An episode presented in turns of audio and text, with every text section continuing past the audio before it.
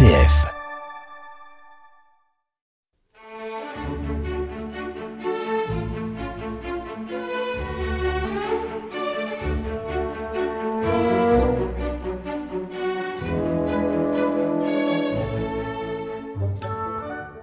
à tous. J'ai le plaisir de vous retrouver pour une nouvelle émission passionnément classique consacrée au chef d'orchestre Giuseppe Sinopoli, qui est mort il y a 20 ans, le 20 avril 2001 très exactement, terrassé par une crise cardiaque en pleine représentation d'Aïda de Verdi à Berlin. Bon, c'est pas le seul chef d'orchestre à être mort sur scène. Que l'on pense à Dmitri Mitropoulos, par exemple, qui est, qui est mort à Milan en 1960 en dirigeant une répétition de la troisième symphonie de Mahler, ou à Joseph Keilbert, qui est mort en dirigeant Tristan et à Munich en 1968, ou encore Edouard euh, van Beinum, qui est mort en 1959 lors d'une répétition. Même si la mort de Giuseppe Sinopoli a seulement 54 ans est spectaculaire, cela ne suffirait évidemment pas à faire une émission sur lui. Mais il faut dire qu'il a été d'abord un compositeur reconnu, et puis un grand chef d'orchestre. Giuseppe Sinopoli est né en 1946 à Venise et il a été un artiste avec une formation complètement atypique. Écoutez plutôt, parallèlement à ses études musicales, il a mené des études médicales, des études de psychiatrie et des études d'anthropologie. Et à chaque fois des doctorats. Donc vous voyez, c'est, c'est pas un dilettante, c'est vraiment quelqu'un qui s'est intéressé à beaucoup de choses. Avant d'aller plus loin sur lui, écoutons le début du scherzo de la quatrième symphonie, dite romantique, d'Anton Bruckner. Sinopoli dirige ici l'orchestre de la Staatskapelle de Dresde, qui a été son dernier orchestre.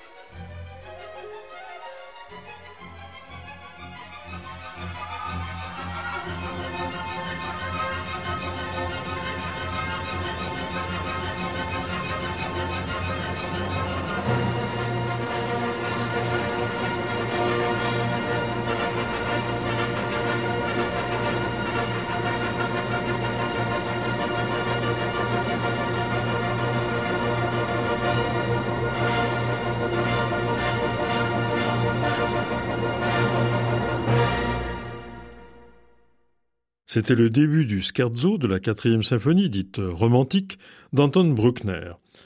Au début des années 70, Giuseppe Sinopoli est surtout connu comme compositeur. La symphonie imaginaire en 1973, puis le concerto pour piano en 1975 attirent l'attention sur lui. Et son opéra Lou Salomé a eu un grand succès, lors de sa création à l'Opéra de Munich en 1981.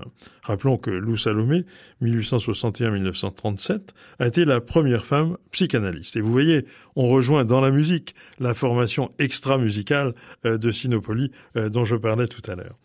Je vous propose d'écouter un court extrait de cet opéra, Les Valses, extrait de la suite numéro 2 que Sinopoli a composé à partir de l'opéra.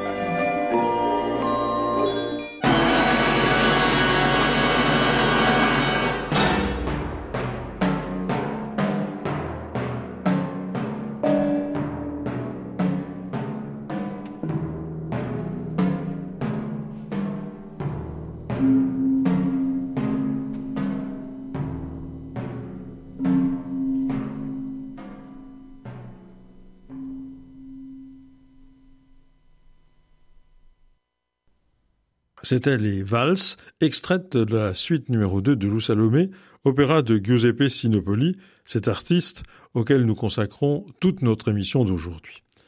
À partir de 1978, Giuseppe Sinopoli s'investit dans l'opéra en dirigeant notamment Verdi et Richard Strauss.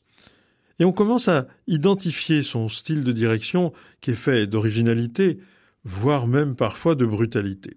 Et la critique est divisée. Certains apprécient cette originalité et la vie qu'il insuffle aux partitions qu'il dirige, et puis d'autres n'aiment pas. Et je vous cite un critique anglais, ce qui horripile les musiciens, c'est tout simplement le sort que Sinopoli fait subir à la musique qu'il dirige. Alors je vous propose d'en juger avec l'ouverture de Nabucco de Verdi. Giuseppe Sinopoli dirigeait en 1982 l'orchestre de l'Opéra de Berlin.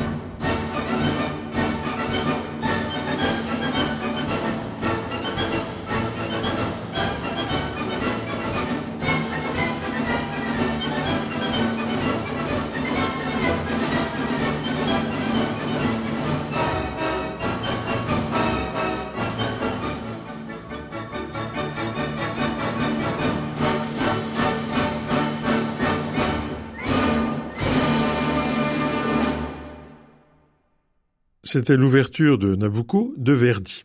Nabucco est le troisième opéra de Verdi, opéra qui a été composé en 1841, mais il est resté très célèbre, notamment euh, grâce au chœur des esclaves hébreux Va Pensiero.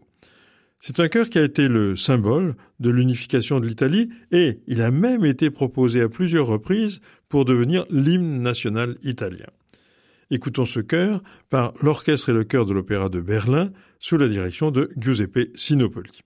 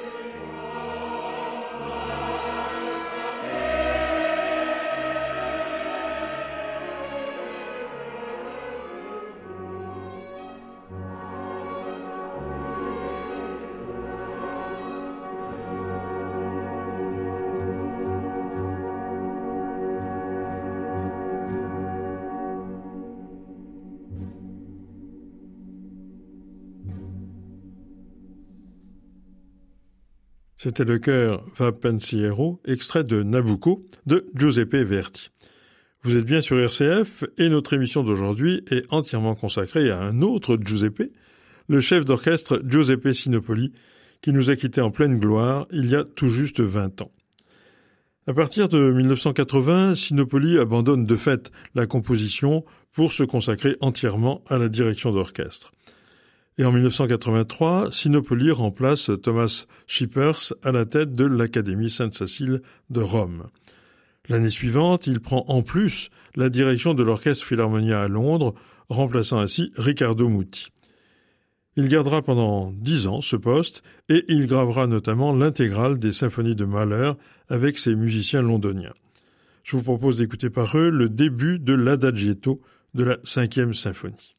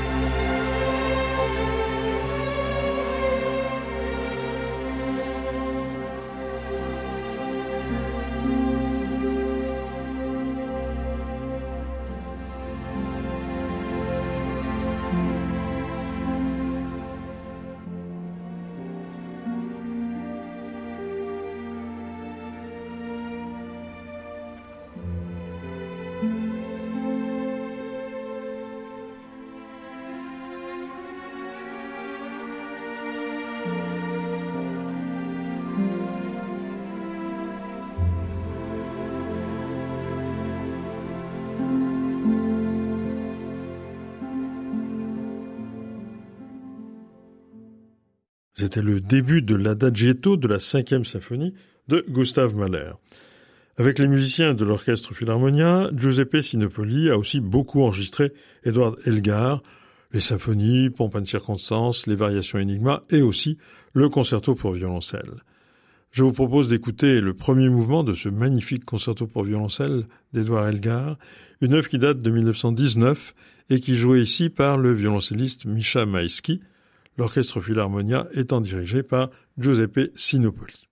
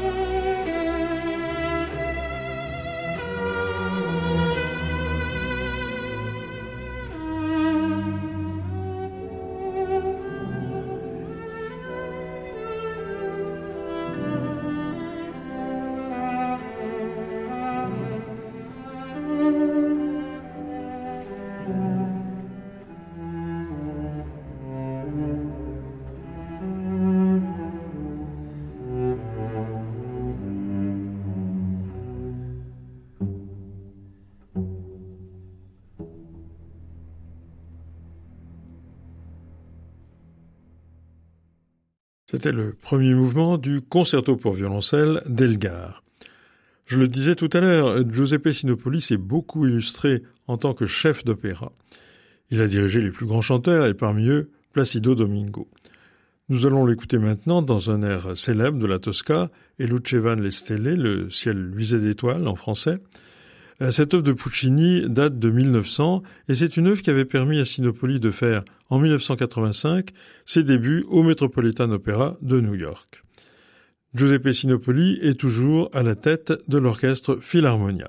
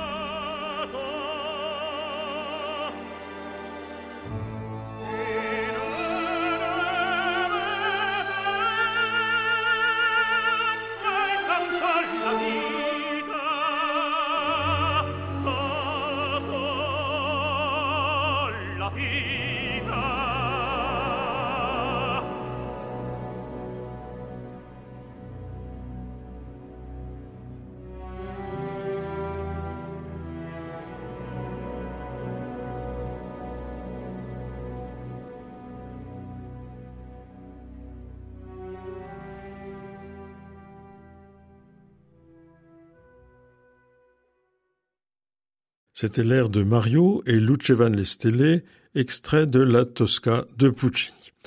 J'évoquais précédemment les opéras de Richard Strauss. Euh, Sinopoli en a enregistré plusieurs, même des opéras peu connus, comme par exemple Friedenstag, Jour de paix, mais aussi de très connus comme Salomé, qui est un opéra qui date de 1905 et dont je vous propose d'écouter la célébrissime Danse des sept voiles. Alors quel est le contexte?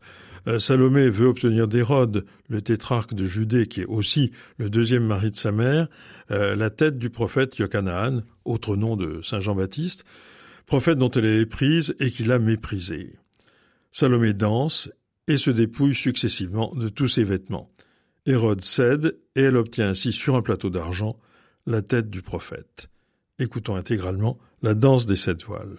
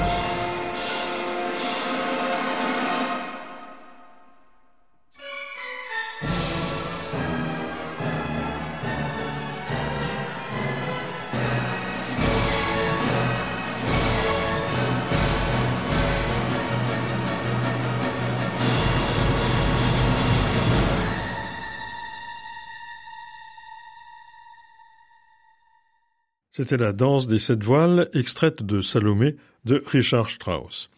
En 1992, Giuseppe Sinopoli prend la tête de la Staatskapelle de Dresde. De nombreux enregistrements ont été faits les années suivantes, avec ces musiciens-là, donc bien sûr, dont une remarquable aria d'Anaxos de Richard Strauss, avec notre Nathalie Dessay nationale. Et puis, euh, Sinopoli entreprend une intégrale des symphonies de Bruckner, une intégrale que sa mort brutale ne lui permettra pas de terminer. En effet, comme je le disais en commençant, euh, Giuseppe Sinopoli est mort brutalement en dirigeant Haïda à Berlin. À l'annonce de sa mort, Wolfgang Wagner a regretté dans un communiqué la perte d'un des chefs d'orchestre contemporains les plus importants. Il faut dire que Sinopoli était très apprécié à Bayreuth, où il avait dirigé à de nombreuses reprises. Et pour lui rendre un dernier hommage, des obstacles nationales ont été organisés à Rome en présence du président de la République et du chef de gouvernement italien. Je dois dire que la discographie de Giuseppe Sinopoli est si importante, j'ai compté une centaine de disques en préparant cette émission, que nous n'avons pu découvrir aujourd'hui qu'une infime partie de son art. Mais j'espère vous avoir donné envie d'en savoir un peu plus sur ce chef d'orchestre. Nous avons commencé avec Bruckner et je vous propose de terminer de même par le début du mouvement lent de la huitième symphonie d'Anton Bruckner, donc, avec l'orchestre de la Staatskapelle de Dresde, dirigé par Giuseppe Sinopoli. Cet orchestre, qui a été le dernier dont Sinopoli a été chef titulaire, et c'est Bernard Haitink euh, qui lui succédera. Ainsi se termine cette émission entièrement consacrée à Giuseppe Sinopoli, un chef d'orchestre vraiment hors norme. Je vous dis à bientôt sur les ondes de RCF.